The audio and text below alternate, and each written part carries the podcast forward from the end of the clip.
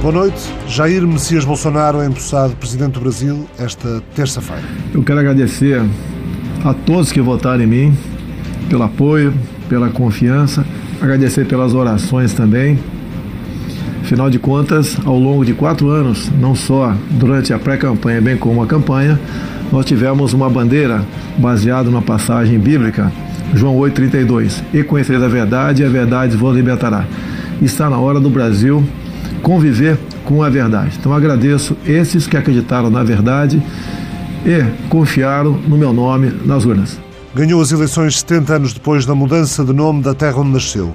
O ciclo do ouro fez o município paulista de Xiririca passar a ser Eldorado.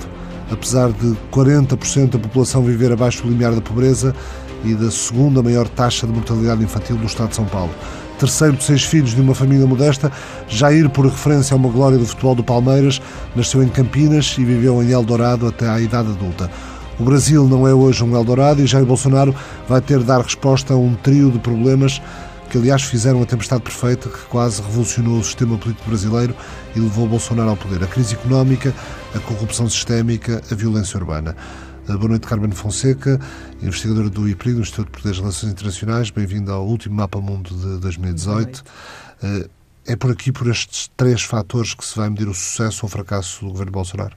Sim, absolutamente. Eu acho que, de facto, esses são os três grandes desafios da, uh, do governo de, de, Bolsonaro: a questão da, da economia, uh, a questão da segurança, uh, depois também aquilo que o próprio Lava Jato, o processo Lava Jato, for trazendo ao de cima.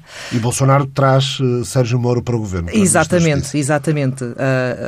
Jair Bolsonaro elegeu-se precisamente como sendo um candidato uh, antipartidos, como sendo um, um candidato antissistema, como sendo um candidato antipolítica. Sendo político uh, e deputado federal há 28 anos. Exatamente. Uh, eu diria também que ele se elegeu, acima de tudo, por ser um candidato uh, anti-PT e é um bocadinho em torno destes, destes elementos que, que ele vai desenhar ou que ele irá tentar desenhar a, sua, a sua sua gestão. Um, como eu dizia, uh, o, o, processo Lava Jato uh, poderá também uh, condicionar, influenciar a forma como, como essa gestão vai, vai decorrer. Um, a presença de Sérgio Moro, que a sua nomeação sortiu, digamos assim, Uh, efeitos, uh, uh, análises dispares na sua a sua nomeação sortiu sortiu análises dispares, portanto, por um lado houve quem considerasse essa nomeação natural, por outro lado houve outras pessoas que consideraram que se estava a dar continuidade à tal justi justicialização da própria, da própria política. Ah, e, portanto, também aqui ah, nas questões da justiça, nas questões da, do combate ah, à corrupção, Sérgio Jair Bolsonaro irá tentar afirmar-se e irá tentar separar-se daquela que foi a marca dos últimos, dos últimos anos do, do Brasil. Uh, Jair Bolsonaro é um presidente eleito muito popular. Chega à posse com níveis de popularidade da ordem dos 70%, não muito diferentes daqueles que Lula da Silva tinha quando iniciou o segundo mandato, uh, o que não deixa de ser relevante após uma, uma eleição muito polarizada e que Bolsonaro venceu ainda que seja de uma forma confortável, venceu com 56%. Ou seja, a popularidade do presidente eleito aumentou uh, após a eleição em 28 de outubro?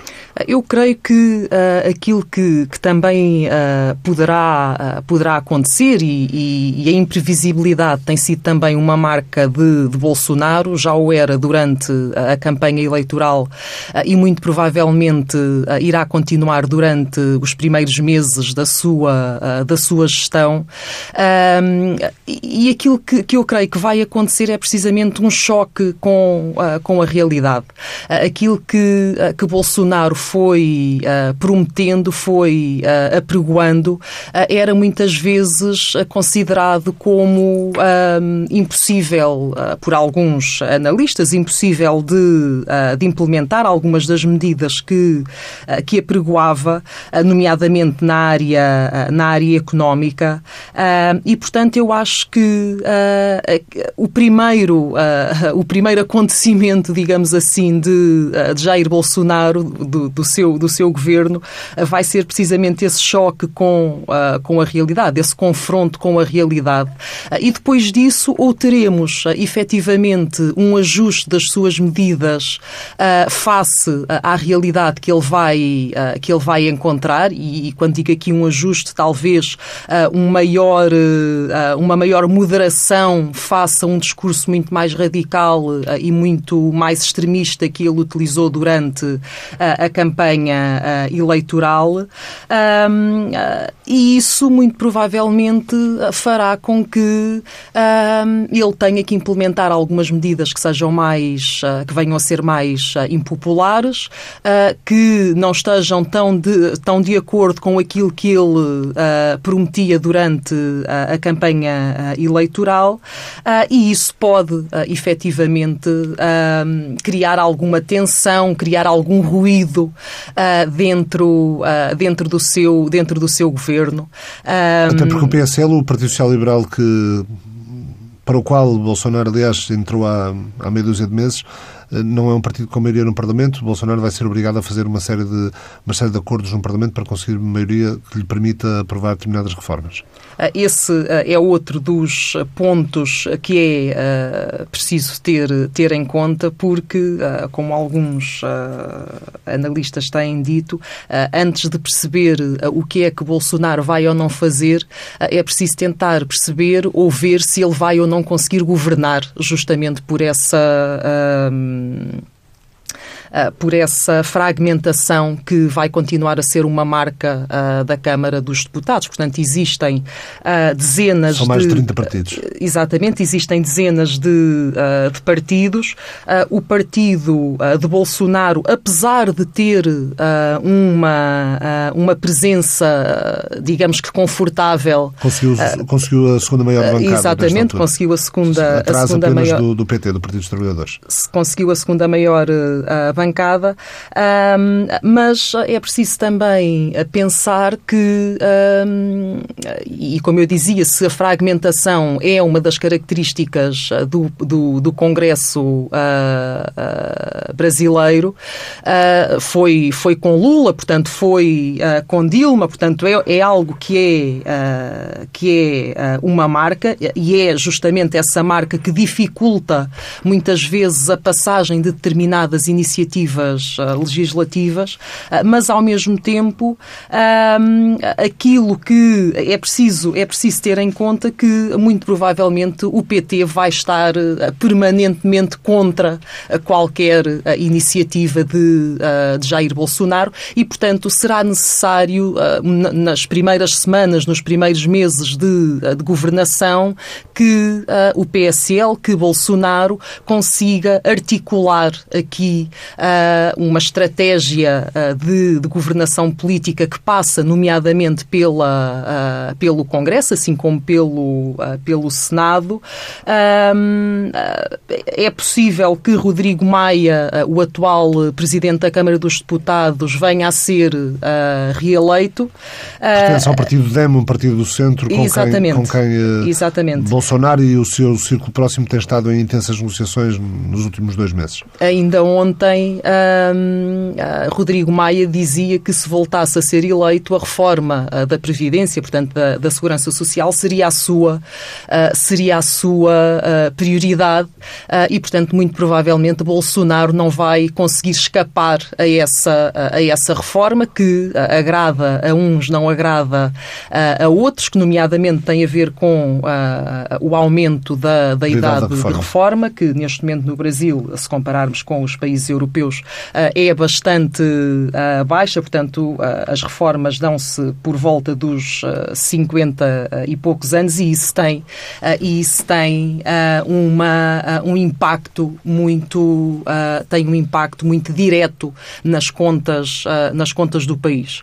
e daí que exista esta preocupação com, com a reforma da, da, da Previdência, portanto, da, da, da Segurança Social, social porque isso poderá ser um, uma das medidas que venha a ter uma, um impacto direto ou indireto na, na, economia, na economia do país, que é depois o outro grande problema do, do Brasil, ou que é neste momento o grande problema do Brasil. O Brasil está com um crescimento de pouco mais de, de 1%, que é, que é irrisório para, para a dimensão do país. Está com, creio que, 13 milhões de, de desempregados. Uhum, quando os 11%. 11%. Uh, e, uh, vai ter um ministro da, da Economia, um super-ministro da Economia. Nunca no Brasil um ministro da Economia concentrou tantos poderes: economia, finanças, uh, infraestruturas. Paulo Guedes, um ultraliberal da Escola de Chicago, discípulo de Milton Friedman. sabemos, sabemos já disso da, da, da reforma da Segurança Social. Paulo Guedes promete diminuir os gastos públicos, mas Onde é que podem ficar o, o, o combate às desigualdades sociais e, a melhoria da qualidade das infraestruturas e de áreas eh, sociais como a saúde e a educação, que são setores que Brasil, onde o Brasil continua a estar uh, também bastante aquém das, das potencialidades que o país tem. Eu acho que a, que a impopularidade de, de Bolsonaro, quando surgir, se surgir, e estamos aqui num plano um bocadinho especulativo, mas vai surgir precisamente nesse, nesse domínio. Obviamente que a segurança é, ou a insegurança é uma das principais principais preocupações da população uh, brasileira, uh, mas uh, a população não quer apenas a segurança, ela quer uma estabilidade económica que teve ou que conheceu, que lhe foi dada durante os anos de, de, Lula, que depois deixou de ter e, e que, e que essa, essa falta foi atribuída, essa ausência foi depois atribuída às questões da corrupção e, portanto, acabou por ser atribuída também à, à própria gestão uh, do PT, mas a verdade é que a forma como uh, Jair Bolsonaro, quer por um lado a própria ideologia, quer por outro lado o seu próprio discurso, aquilo que, que são as suas promessas, não se centram em medidas, em políticas tão concretas, porque, aliás, nós continuamos sem perceber muito bem uh, quais são as medidas e as políticas que efetivamente Bolsonaro uh, quer ou vai uh, implementar. Naturalmente que ele precisa de conhecer os dossiês mais, mais a fundo, ter contacto com esses dossiês, mas ao mesmo tempo precisa de ter contacto com a, com a realidade, porque durante a campanha eleitoral, se nós tivermos isso, este, este elemento em, em conta, a questão do, das redes sociais, a própria forma como Bolsonaro fez a sua campanha eleitoral e conseguiu ser eleito não foi através do contacto com contacto direto com, uh, com a população. Foi Nomeadamente muito... depois da tentativa de, de atentado. Exatamente, de, exatamente. tentativa de, uh... de, homicídio de que foi alvo em, em Juiz de Fora. Uh, Bolsonaro defendeu a ditadura em pleno Congresso quando o Brasil já era uma democracia, deu vivas a um torturador, brilhante Ustra, quando votou pela destituição de Dilma Rousseff na, na Câmara dos Deputados. Sempre achou que muitas leis só atrapalhavam o exercício do poder o que pode querer significar que vamos ter eh, políticas eh, com impacto na, na regulação, um bocadinho à semelhança do que Donald Trump defende nos Estados Unidos, menos intervenção do Estado, mais liberdade para os mercados? Eu creio que esse, que esse aspecto hum, é algo que, que é possível, portanto, não, que, não se pode, que não se pode todo descurar, mas eu acho que terá muito a ver com a forma uh, como Jair Bolsonaro, uh, com a forma inicial, digamos assim, que Jair Bolsonaro uh, conseguir incutir na sua, na sua governação. Se efetivamente, nos primeiros meses do seu mandato, ele conseguir in, in, implementar medidas, in, implementar determinadas políticas que não lhe retirem grande parte da, da popularidade que ele tem neste, neste momento, se calhar o seu discurso, a sua ação vai ser muito mais moderada e a própria influência, a própria presença do setor, do setor militar também não, não se fará sentir. Agora, eu acho é que eh, se as coisas começarem a correr mal, uh, os militares não vão querer uh, um fracasso, digamos assim, do governo de, uh, de Bolsonaro e, portanto, poderão começar a exercer uma maior influência, direta ou indiretamente, mas para evitar o fracasso. Bolsonaro, Bolsonaro já o assumiu, não só pelas, pelas pessoas que escolheu, mas por todas as visitas que fez instituições eh, ligadas às Forças Armadas durante este período de pós-eleição e antes de tomada de posse, já assumiu que uh, as Forças Armadas vão ter um papel uh, de relevo na vida, na vida do Brasil. Desde logo porque uh, alguns ministérios estão, alguns ministros são justamente, são justamente militares. Agora, o que eu acho é que, apesar de haver essa proximidade, digamos assim, de haver essa relação, nem sequer a proximidade, é uma relação, Jair Bolsonaro pretende também a esse, a esse setor, eu acho que a maior ou menor influência das Forças Armadas pode, dos militares, pode advir desta, desta situação. Se as coisas correrem bem, se calhar as Forças Armadas, os militares, eles próprios deixam a coisa fluir. Se começar a correr mal, se Bolsonaro começar a ser mais, mais impopular, se as coisas não, não, não, não, não, não tiverem uh, o, o, curso desejado, muito provavelmente vai haver uma mão mais forte por parte dos, uh, por parte dos militares. Há também a questão da, da mudança legislativa que Bolsonaro pretende. Uh, a lei atualmente faz com que um polícia que mata em serviço seja afastado de funções até à conclusão do inquérito. A Polícia do Rio de Janeiro, são dados oficiais, é a que mais mata no mundo, é também a que mais morre. Eh, com a polícia a sentir mais mãos livres para atuar nas favelas, onde, onde da parte do novo Presidente há um entendimento de que a situação que se vive é de um estado de guerra e, portanto, a polícia tem de ter eh, mais meios para atuar como se estivesse numa situação de guerra. Eh, ainda recentemente, há, há, há poucos dias, o, o, o, governador do Estado do Rio de Janeiro, Witzel, ao encontrar-se com o primeiro-ministro israelita Benjamin Netanyahu, que foi ao Brasil, disse que a polícia vai passar a atuar com as táticas israelitas. o que é que se pode esperar da, da violência urbana no, no Brasil? Eu não sei até que ponto é que uh, esse tipo de, de estratégia poderá diminuir, uh, diminuir a violência, nomeadamente a questão do, da posse de arma que, que, que Bolsonaro também também afirma e deseja uh, dar à população à população brasileira.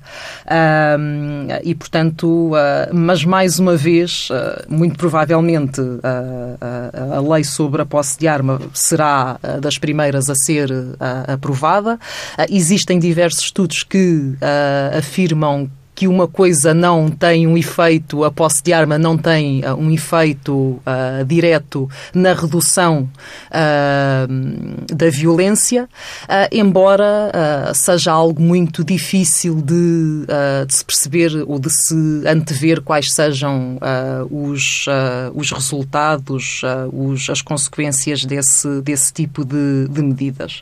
agora, isso é de facto algo que está na linha daquilo que Bolsonaro vinha uh, prometendo durante uh, a campanha uh, eleitoral. Num contexto, que... num contexto de um país em que morreram 65 mil pessoas de forma violenta no ano passado.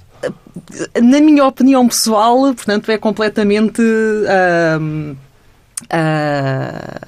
impensável, digamos assim, implementar esse tipo de medida para diminuir a, a, violência. Até porque, como nós sabemos, as favelas são uh, extremamente uh, violentas, portanto, esse tipo de, de instrumentos é algo que já está banalizado nas favelas e, portanto, eu não creio que seja precisamente a posse de armas uh, pela generalidade da, da população que venha diminuir quer o número de homicídios, quer a, a, a, violência. Mas muito provavelmente o Brasil vai ter que passar por essa uh, situação uh, e, muito provavelmente vai passar por essa situação uh, e só depois disso é que poderemos fazer uma análise objetiva daquilo que efetivamente vai, vai passar, se vai passar. O que, é que podemos, o que é que podemos esperar deste novo Brasil em matéria de política externa?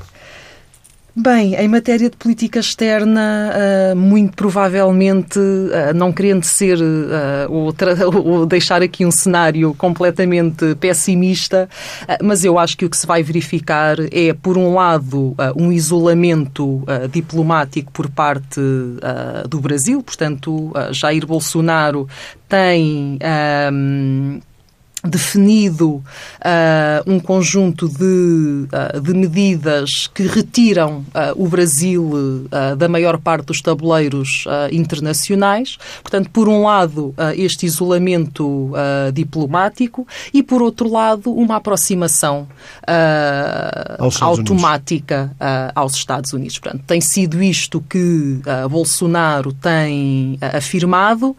algumas das retiradas uh, das retiradas de uh, tabuleiros internacionais, quer seja o Acordo de Paris, quer seja agora o Acordo Global sobre as migrações, tudo isso denota efetivamente qual é o rumo que Jair Bolsonaro quer implementar na política externa do país. Por outro lado, a nomeação, se nós poderíamos ter com, com o Ministro das Relações Exteriores ou antever com o Ministro das Relações Exteriores uma certa, um certo amenizar uh, desse tipo de, uh, de rumo. a verdade é que com, não é o caso de não é o caso de todo, portanto muito provavelmente teremos até uma pessoa que vai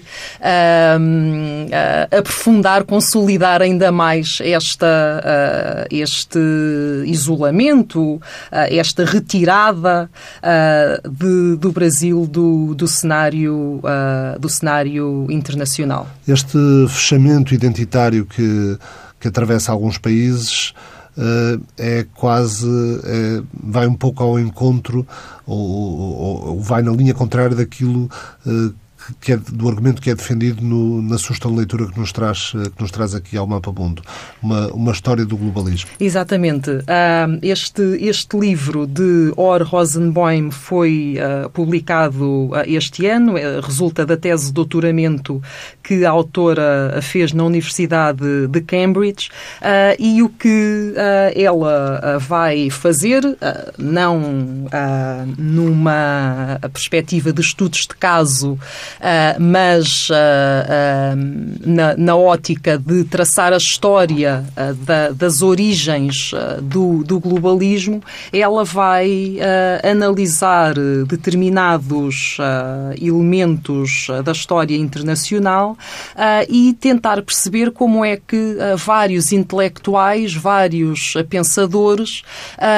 formulam a sua ideia sobre o global, muitas vezes entre a década, entre o final da década de 30 e o início dos anos 50, sem muitas vezes se referirem uh, à palavra do globalismo ou da, uh, ou da uh, globalização. Portanto, tendo em conta esta retirada, esta guinada do, do Brasil, desta, deste rumo do, do globalismo, e que foi também uma marca do Brasil durante uh, os, primeiros, uh, os primeiros anos do, do século XXI ou durante a primeira década uh, do século XXI. Portanto, será também interessante, por um lado, perceber o que é que leva a um discurso neste sentido. Uh, e, por outro lado, uh, este, uh, este livro de Rosenbaum, A Emergência do Globalismo, pode ajudar-nos também a perceber o que é que leva, ou o que é que levou o mundo a tornar-se mais global e talvez a perceber porque é que agora existem países que se querem retirar precisamente desse globalismo. Carmen Fonseca, muito obrigado por ter vindo ao Mapa Mundo. Feliz ano. O Mapa muito obrigada. Mundo volta Bom. na próxima semana. Bom ano. O Mapa Mundo é uma parceria da TSF com o Instituto Português de Relações Internacionais.